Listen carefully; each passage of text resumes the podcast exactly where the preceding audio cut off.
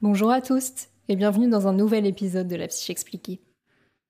La Psyché Expliquée, c'est quoi? C'est moi, Violet, étudiant en psycho, qui t'explique et te vulgarise la psychologie sous tous ses angles, et ce, en 20 minutes, c'est promis. Ce podcast est disponible gratuitement sur les plateformes où tu l'écoutes, Spotify, Google Podcast, Apple Podcast, etc. Tu peux t'y abonner pour ne rater aucun nouvel épisode. Tu peux également commenter les épisodes, le partager à tes proches sur les réseaux, interagir avec moi sous chaque euh, nouvelle publication. Bref, tout ce que tu veux pour me permettre de me faire connaître et continuer à te produire du contenu. Si tu veux me soutenir encore plus, il y a une version exclusive de ce podcast qui est disponible en cliquant sur le lien sous chaque épisode. Tu auras alors accès à du contenu exclusif sur les troubles de personnalité, sur les troubles qu'on appelle 10, et également toute autre nouvelle série à venir en cette saison 3. Je te remercie grandement pour ton attention et pour ton soutien, et je te laisse avec l'épisode d'aujourd'hui. Bonne écoute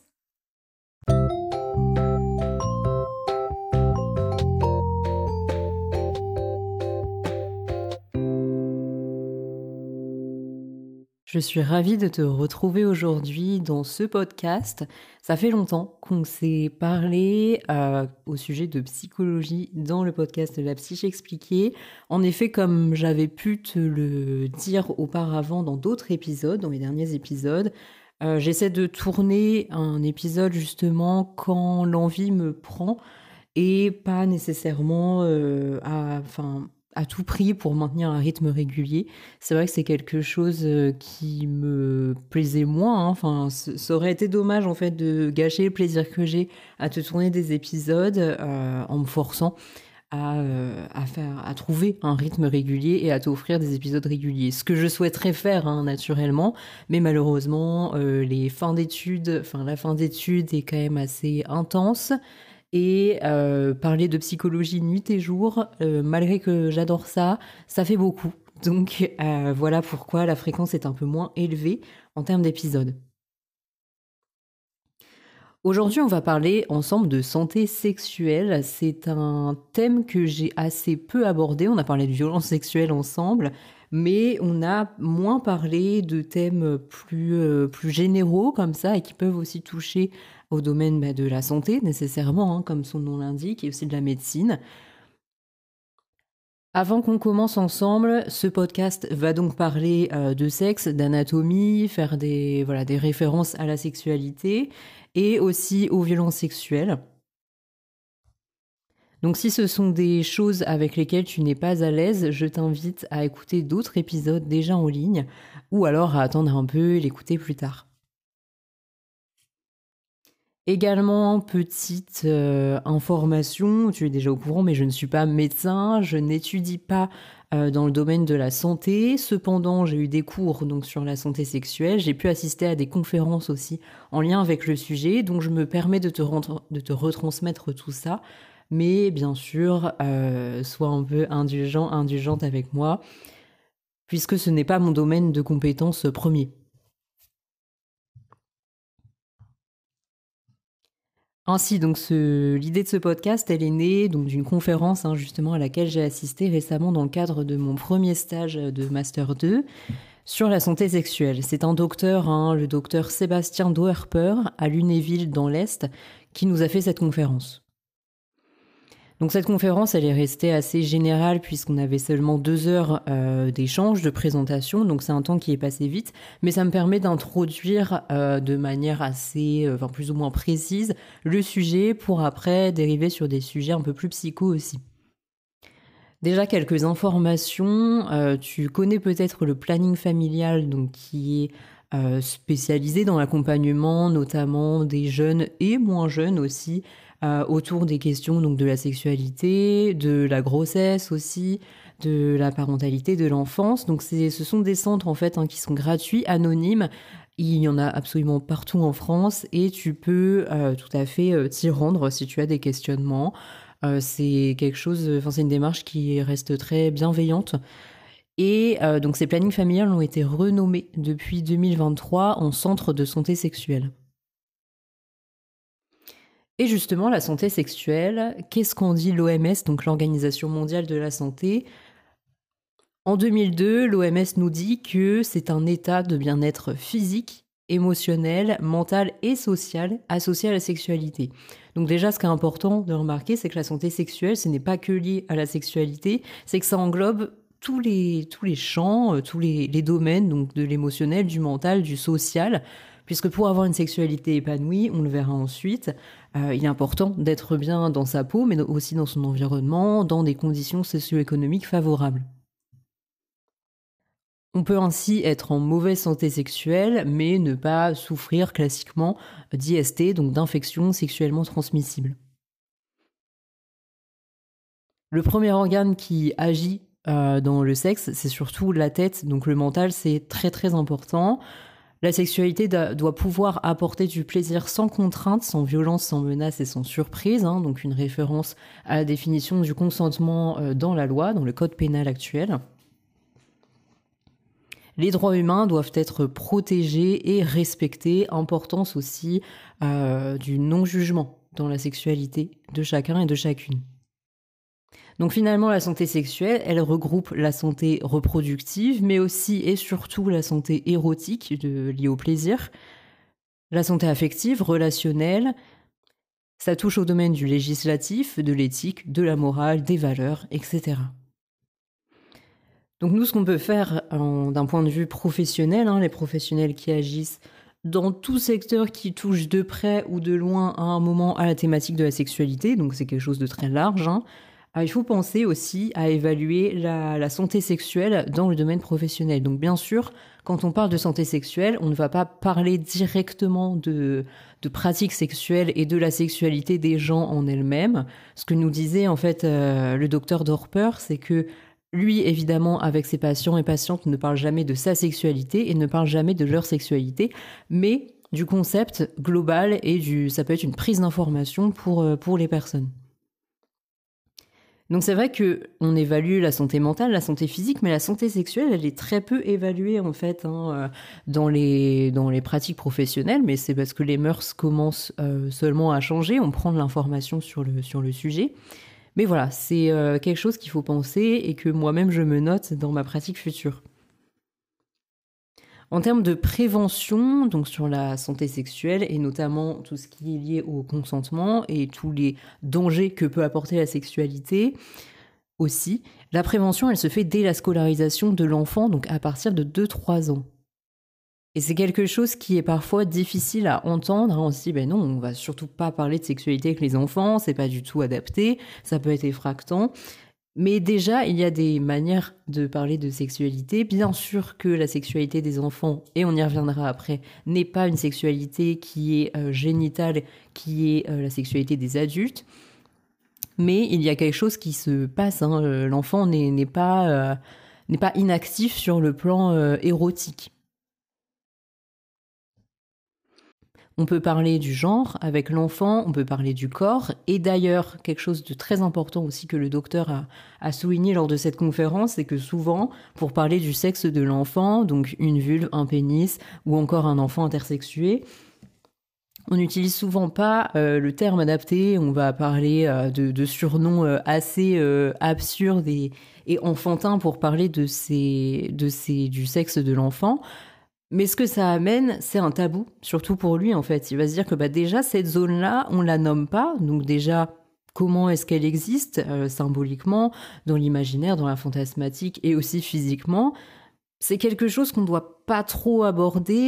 Donc si déjà on place un tabou rien que par le fait d'appeler euh, ce, ce sexe comme il l'est, eh ben nécessairement on introduit déjà quelque chose d'assez problématique autour de la sexualité. Alors après, bien sûr, euh, on fait avec les compétences que l'on a lorsqu'on travaille et lorsqu'on est notamment parent euh, d'enfants.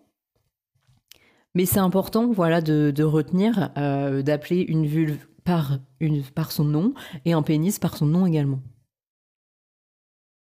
C'est important d'éduquer l'enfant aussi au cadre légal, hein, le fait qu'on ne peut pas euh, se masturber devant les autres, qu'on peut le faire mais dans un lieu euh, qui est intime où l'enfant va être seul.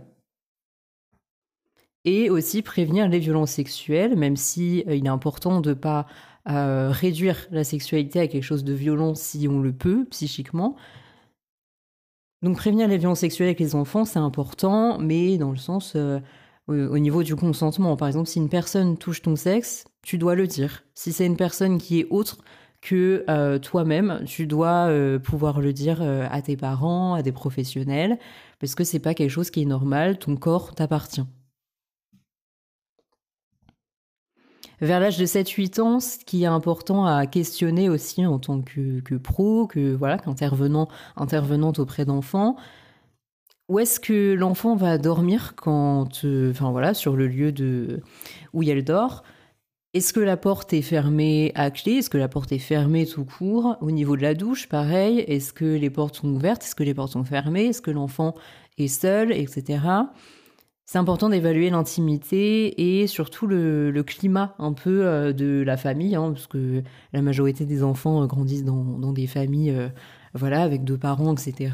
Mais dans tous les cas, peu importe le lieu où l'enfant grandit, c'est important d'évaluer ce, climat qui ne soit pas un, peu incestuel comme ça, où euh, il n'y a pas d'intimité, où il a pas de, où tout est axé, enfin tout est hum, visible par le regard au moins. Concernant les personnes non valides aussi, les personnes en situation de handicap, quels qu'ils soient, et les personnes donc euh, qui ne peuvent pas se laver seules, quand une personne vient nous laver tous les jours, c'est pareil, c'est important de de leur euh, de les informer sur le fait qu'il y a des manières de laver et qu'introduire par exemple euh, un doigt, un objet dans le sexe de la personne, ce n'est pas laver, c'est tout simplement un viol.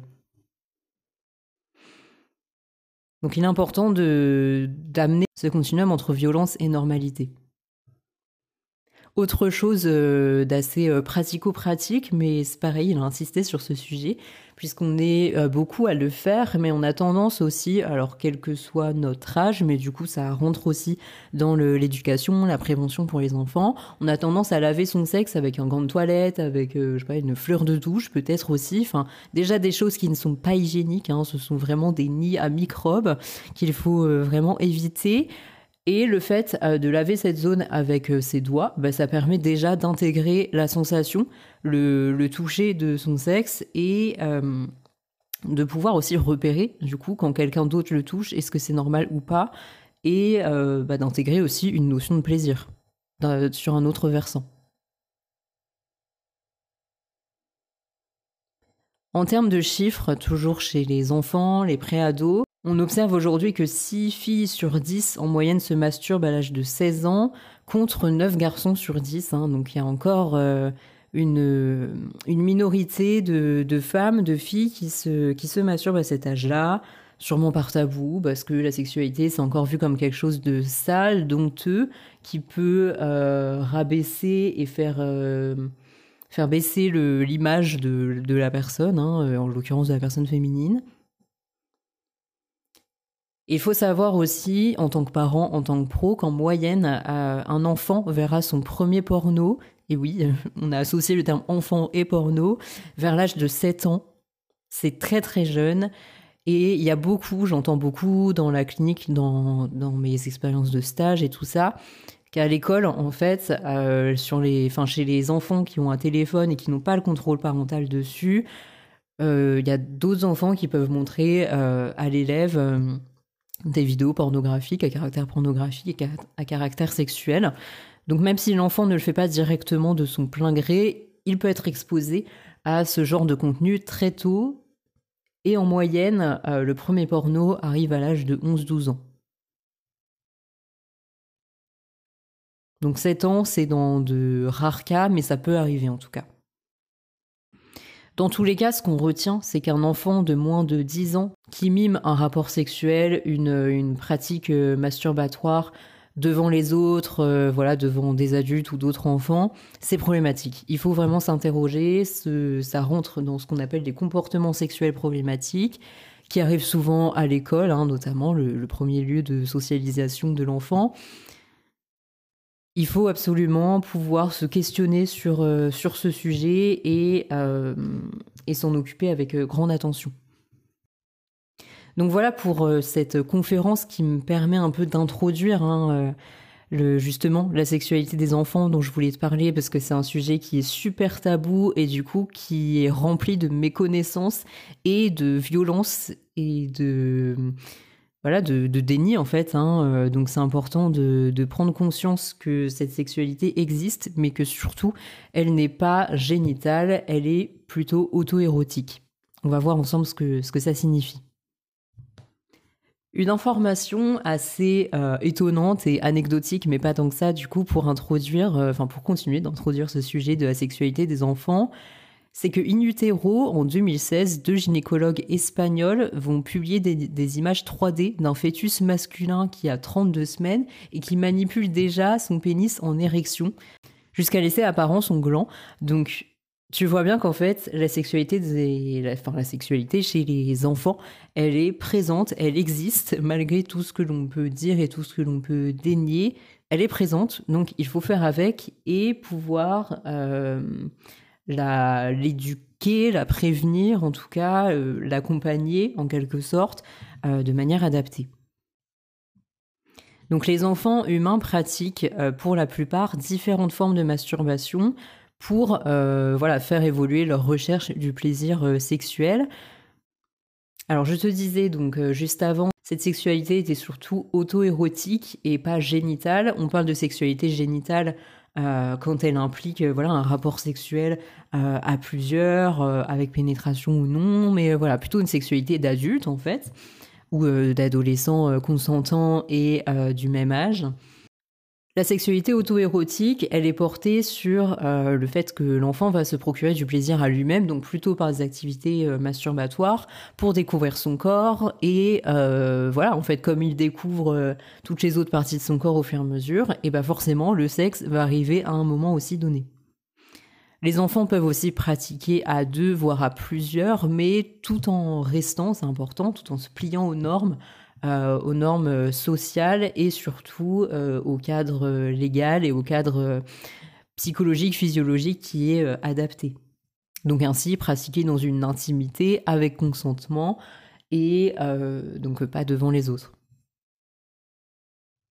La masturbation, donc c'est le premier comportement humain qui est considéré donc par les sexologues comme une première étape qui participe à la sexualité de couple lorsqu'on parle de, donc d'adultes. Et cette masturbation, donc c'est ce grand domaine de la, santé sexuelle, il est soumis à une éducation ou non par les parents. évidemment, les parents peuvent être aussi source euh, d'agression, de viol sur le, plan sexuel, de violences sexuelles euh, au plan large. Mais ils peuvent aussi être source euh, de voilà d'éducation, une éducation euh, au consentement, une éducation euh, à la santé sexuelle globalement, donc être une source positive et une vraie ressource pour, pour l'enfant, l'adolescent, l'adolescente. Mais dans le cas contraire, sans éducation, avec un accès euh, potentiellement au porno assez tôt, les, troubles, les troubles du comportement sexuel, qui sont euh, les, premiers à apparaître, peuvent être ceux de l'exhibition sexuelle ou de, et ou de la contrainte sexuelle sur autrui par euh, méconnaissance ou par rejet du, du concept de consentement.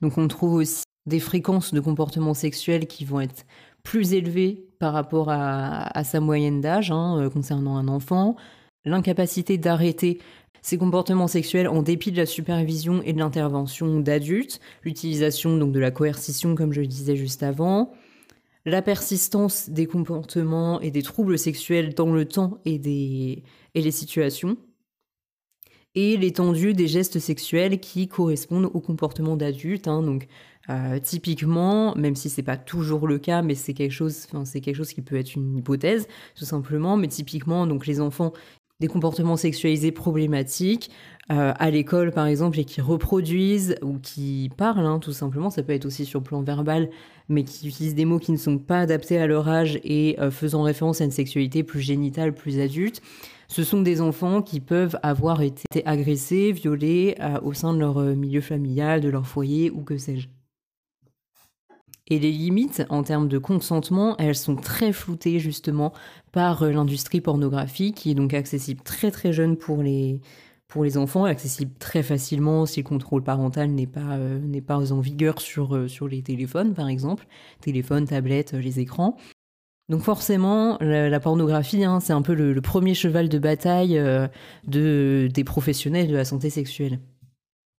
Donc voilà ce que je pouvais dire euh, brièvement sur la sexualité des enfants. En tout cas, je voulais vraiment appuyer sur le fait qu'elle existe et qu'elle est euh, normale jusqu'à un certain stade. Hein, euh, voilà, c'est pas quelque chose qui devrait être tabou et en tout cas, ça devrait être plus connu pour pouvoir l'appréhender plus facilement.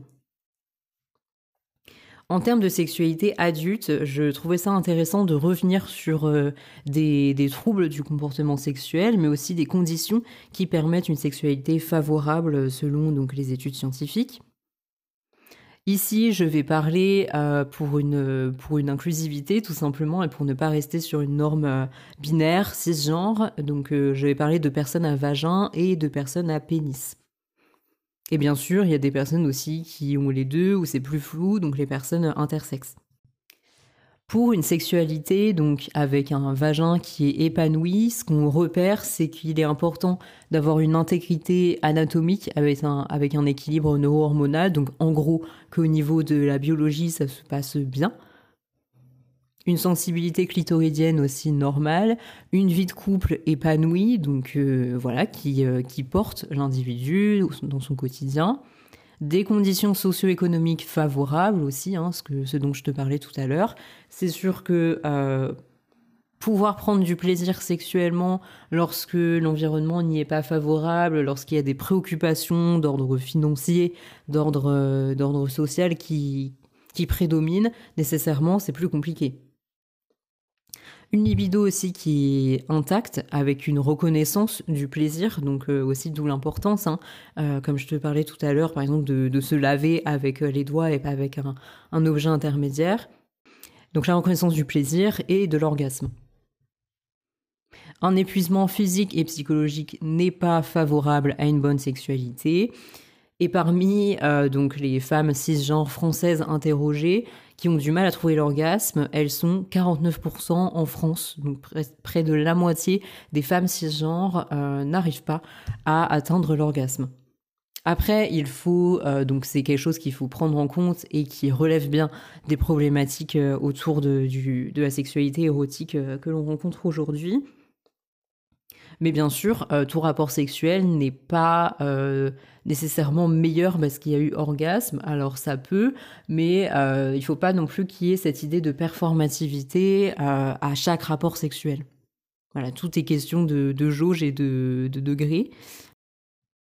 Dans les difficultés sexuelles, des antécédents peuvent faire et peuvent favoriser donc l'apparition de ces difficultés-là, des traumatismes physiques, psychiques liés à des violences sexuelles, donc que ce soit, euh, évidemment, on pense hein, premièrement aux agressions sexuelles, aux viols, mais aussi à tout ce qui est violence euh, gynécologique, des malformations, des maladies infectieuses, tous les tabous éducatifs autour de, la sexualité, une image de la sexualité parentale qui peut être négative, une identification à euh, un des deux parents, pareil, négativement, etc.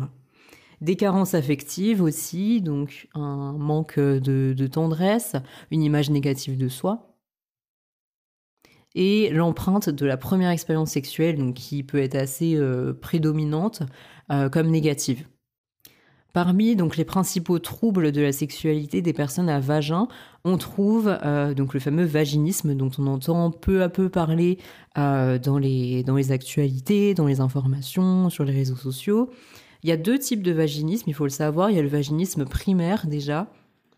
Donc ça va être un spasme infranchissable de la musculature qui rend impossible la pénétration vaginale et c'est souvent d'ordre psychologique. Ainsi, une prise en charge euh, sexologique, du coup, peut euh, tout à fait euh, accompagner, voire guérir ce trouble. Et le vaginisme secondaire, c'est la pénétration qui est devenue impossible suite à un traumatisme physique ou psychologique. Donc ici, dans le vaginisme secondaire, il y a cette dimension du, physique qui rentre en compte. On trouve aussi l'anaphrodésie, primaire ou secondaire, qui est l'absence de désir, parce qu'évidemment, on parle de santé sexuelle, on parle de sexualité, c'est un, sujet qui revient beaucoup dans le quotidien, au niveau des relations de couple, etc. Mais il y a des personnes qui ne ressentent pas d'attirance, pas de désir sexuel pour autrui, qui ne sont pas attirées tout simplement par la sexualité, quelle que soit euh, la raison. Euh, on peut parler des personnes euh, asexuelles slash aromantiques, et encore le, romantique c'est encore différent de la sexualité. Mais voilà, bien sûr, on ne les oublie pas et elles existent. On trouve aussi des troubles du désir, donc avec des causes multiples, des traitements médicamenteux, de la chirurgie, de la dépression, le trouble du désir qui peut être aussi primaire ou secondaire, et des causes circonstancielles, donc un choc émotionnel, une omission euh, de ce qu'on appelle des préliminaires, mais qui reste quand même de la sexualité à proprement parler. En tout cas, une mauvaise préparation euh, des, des zones qui sont destinées à recevoir un objet, un sexe pénétratif les conditions sociales du couple, une stérilité aussi, etc. Ensuite, on a aussi donc l'aversion sexuelle, donc qui va être essentiellement psychique, qui conduit à l'évitement de tout rapport sexuel, qui peut être en lien avec euh, une, névrose phobique, euh, un type d'organisation de, personnalité, un excès de désir qu'on appelle aussi donc l'hypersexualité, des comportements de séduction qui vont être permanents, la source, elle peut être autant psychologique mais aussi psychiatrique, donc avec pareil différents types de personnalités qui sont plus à même d'être hypersexuelles. Des causes neurologiques aussi, ça peut tout à fait être le cas, toxiques. L'anorgasmie, donc un orgasme insatisfaisant, retardé, qui peut être lié aux pratiques sexuelles du couple à proprement parler et les dyspareunies, donc ce sont des douleurs qui sont déclenchées par les relations sexuelles. C'est encore différent du vaginisme, hein, parce que la dyspareunie ne euh, n'empêche pas nécessairement la pénétration, mais en tout cas, ça va déclencher des douleurs. Enfin, peu importe, hein, pénétration ou pas, ça peut être d'autres actes sexuels qui déclenchent des douleurs. Donc des dyspareunies qui peuvent être superficielles ou d'intromission, mais donc superficielles. Une étroitesse euh, du vagin, hein, par exemple, qui peut être euh, pathologique ou même euh, physique. Des dyspareunies de présence, euh, donc euh, des mycoses, des suites chirurgicales, ou des dyspareunies profondes, une inflammation pelvienne ou l'endométriose aussi, hein, qui a un impact sur la sexualité. Enfin, pour les personnes à pénis, les principaux troubles de la sexualité, donc une insuffisance du désir slash une baisse de la libido, avec, donc il peut être lié à une dépression, des facteurs psychosociaux, des maladies somatiques, un excès ou une déviation du désir, des problèmes donc organiques, une exagération des besoins sexuels, un risque de délinquance sexuelle, donc qui peut aussi tout à fait euh, concerner les personnes euh, à vagin, mais en tout cas qui sont moins euh, repérées des troubles de l'érection, donc une incapacité d'obtenir et ou de maintenir une érection, suffisante pour permettre une activité sexuelle satisfaisante. Ce trouble de l'érection, pour être diagnostiqué trouble de l'érection, doit subvenir pendant au moins trois mois. Il faut savoir que ça concerne au moins un homme cisgenre sur trois après 40 ans. On trouve aussi l'éjaculation prématurée, qui peut être primaire ou acquise. Donc c'est un délai de moins d'une minute après pénétration vaginale où donc l'éjaculation a lieu. C'est non pathologique, hein, il faut le savoir, c'est plutôt une caractéristique qui est comportementale, qui n'est pas liée à l'âge, et le traitement peut, enfin, est tout à fait euh, possible sur le plan sexologique, psychologique. Une éjaculation retardée ou anéjaculation. Les étiologies vont être nombreuses, hein, psychogènes, neurologiques, le diabète, des médicaments, une chirurgie une éjaculation rétrograde, donc une expulsion du sperme dans la vessie par défaut de fermeture euh, donc de son col. C'est quelque chose qui est possible. Hein. En fait, le, sperme, au lieu de sortir, va rentrer dans la vessie. Des douleurs, donc euh, avec une prostatite euh, chronique, hein. donc je ne saurais pas d'expliquer en détail ce que c'est, mais en tout cas quelque chose qui touche à la prostate. Et une hyperspermie ou une hypospermie, c'est aussi possible. Voilà ce que j'avais à te dire aujourd'hui finalement sur ce, sur ce podcast un peu large autour de la sexualité, de la santé sexuelle. Je pense que c'est un sujet qui mérite voilà d'être euh, entendu, d'autant plus d'être partagé et euh, voilà pour apporter une meilleure connaissance de ces sujets. Je n'ai pas abordé les questions d'identité de genre puisque c'est quelque chose que je dissocie de la sexualité. Hein. voilà, c'est quelque chose qui n'est pas euh, pareil Et je n'ai pas abordé tout ce qui est paraphilie, les, les, déviances sexuelles au plan du, DSM, mais c'est quelque chose qui pourra faire l'objet d'un autre épisode. Et voilà, c'est tout pour l'épisode d'aujourd'hui. J'espère que son contenu t'aura plu. Si c'est le cas, tu sais que tu peux t'abonner à ce podcast. Tu peux également suivre le lien dans la description pour t'abonner à du contenu exclusif. Tu peux interagir avec moi sous l'épisode pour répondre à la petite question que je te pose à chaque fois. On se retrouve très bientôt pour du nouveau contenu sur la psyché expliquée. C'était Violet Grodan, étudiant en Master 2 à l'Université de Nancy.